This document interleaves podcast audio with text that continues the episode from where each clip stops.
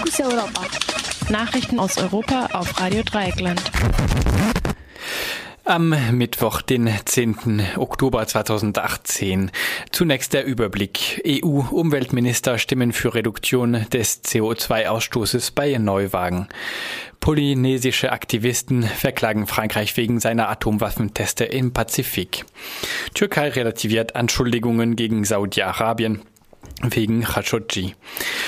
Ermordete bulgarische Journalistin Tatverdächtiger gefasst und Reichsbürger immer noch gut bewaffnet. Und nun zu den einzelnen Themen. In einer langen Sitzung haben die Umweltministerinnen der EU dem österreichischen Kompromissvorschlag zugestimmt, wonach die durchschnittlichen Kohlendioxidemissionen der Hersteller zwischen 2020 und 2030 um 35 Prozent sinken müssen. Ausgangspunkt ist die Vorgabe für 2020, wonach die Neuwagenmodelle eines Herstellers im Schnitt aller seiner Modelle nur noch 95 Gramm CO2 pro Kilometer verbrauchen dürfen. Deutschland und einige osteuropäische Länder hatten für ein weniger ehrgeiziges Ziel von 30 Prozent plädiert, weil sie Jobverluste befürchten. Der luxemburgische Staatssekretär und ehemalige grüne EU-Abgeordnete Claude Thürm kritisierte deshalb die deutsche Position. Merkel fahre für die deutsche Automobilindustrie in den Umweltschutz an die Wand. Die Minister anderer Staaten, darunter Spanien, Frankreich, die Niederlande und Großbritannien, argumentierten ebenfalls mit dem Jobargument, aber in die andere Richtung. Nach ihnen werde der schnelle Umbau der Automobilindustrie Industrie Arbeitsplätze schaffen, die sonst an die innovative Konkurrenz aus China gingen. Eine Gruppe von Ländern, darunter Schweden, war deshalb für das Ziel von 40 Prozent, das sich auch im EU-Parlament durchgesetzt hatte.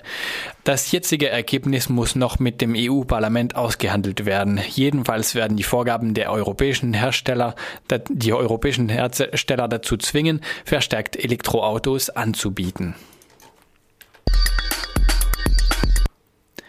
Polynesische Aktivistinnen verklagen Frankreich wegen seiner Atomwaffenteste im Pazifik.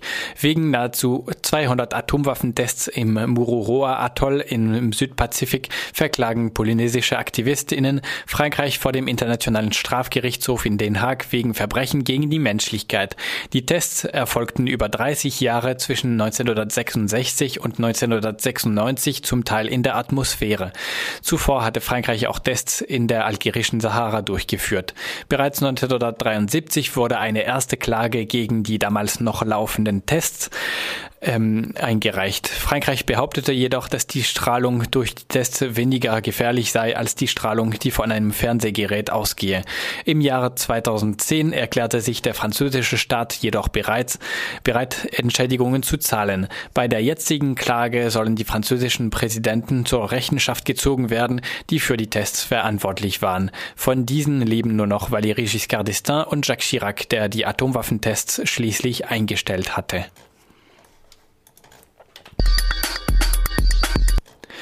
Türkei relativiert Anschuldigungen gegen Saudi-Arabien wegen Khashoggi. Die türkische Regierung ist offenbar bemüht, es im Streit mit Saudi-Arabien um das Verschwinden des saudischen Journalisten Jamal Khashoggi, Khashoggi sorry, nicht zum Bruch kommen zu lassen. Yassin Aktay, einer der Berater des Präsidenten Tayyip Erdogan, erklärte in einem Interview mit der Zeitung Al-Arabi, Saudi-Arabien werden, werde nicht beschuldigt. Die Türkei habe ihre eigenen Probleme mit dem tiefen Staat. Gemeint sind Teile des Staatsapparates, die Verbrechen begehen, aber nicht von der politischen Führung beauftragt sind. Die seriöse britische Zeitung The Guardian berichtet aus unbestimmter Quelle, hohe türkische Beamte, Beamte hätten Vertretern der USA und der EU privat erklärt, dass sie weiter glauben, Khashoggi sei ermordet worden, dass ihre Vorgesetzten aber keine weiteren Anschuldigungen wollten, nachdem Saudi-Arabien Konzessionen gemacht habe. Während es an offiziellen Erklärungen zum Fall Khashoggi in der Türkei mangelt, bedient die regierungsnahe religiöse Zeitung Yenis Shafak die, die, Gerüchteküche. In einem vom Chefredakteur verfassten Artikel wird der Fall als Versuch dargestellt, die ohnehin schlechten türkisch-saudischen Beziehungen zu stören. Das ist eine israelische Methode, schreibt die Zeitung. Außer Israel werde, werden die Geheimdienste Ägyptens und der Arabischen Emirate beschuldigt. Inzwischen hat die Washington Post ein Foto veröffentlicht, das Khashoggi beim Betreten des Konsulats Saudi-Arabiens in Istanbul zeigen soll. Offiziell bestätigt wurde auch, dass am 2. Oktober, als Khashoggi seinen Termin auf dem Konsulat hatte, 15 saudische Offizielle in zwei Flugzeugen nach Istanbul kamen, und am gleichen Tag wieder abgereist sind. Dabei machten sie Zwischenlandungen in Kairo und Dubai, ehe sie nach Riyadh flogen. Der türkischen Polizei wurde gestern erlaubt, das Konsulat zu betreten. Ob es ernsthafte Untersuchungen geben kann oder die Beamten nur, nur einmal in alle Zimmer schauen dürfen, wie vorher schon, Journalist, schon Journalisten, ist unklar. Ermordete bulgarische Journalistin Tatverdächtiger gefasst. Nach Angaben der bulgarischen Staatsanwaltschaft wurde in Deutschland ein 21-jähriger Mann gefasst, der dringend verdächtig ist, die Fernsehjournalistin Viktoria Marinova vergewaltigt und ermordet zu haben.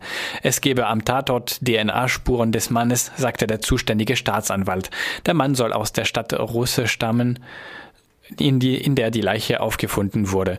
Nähere Einzelheiten über die Festnahme sind nicht bekannt. Nach dem Tod der Journalistin hatte es im Ausland die Vermutung gegeben, ihr Tod könne mit einer kritischen Sendung über die Veruntreuung von EU-Geldern zusammenhängen, die Viktoria Marinova wenige Tage zuvor gezeigt hatten, hatte.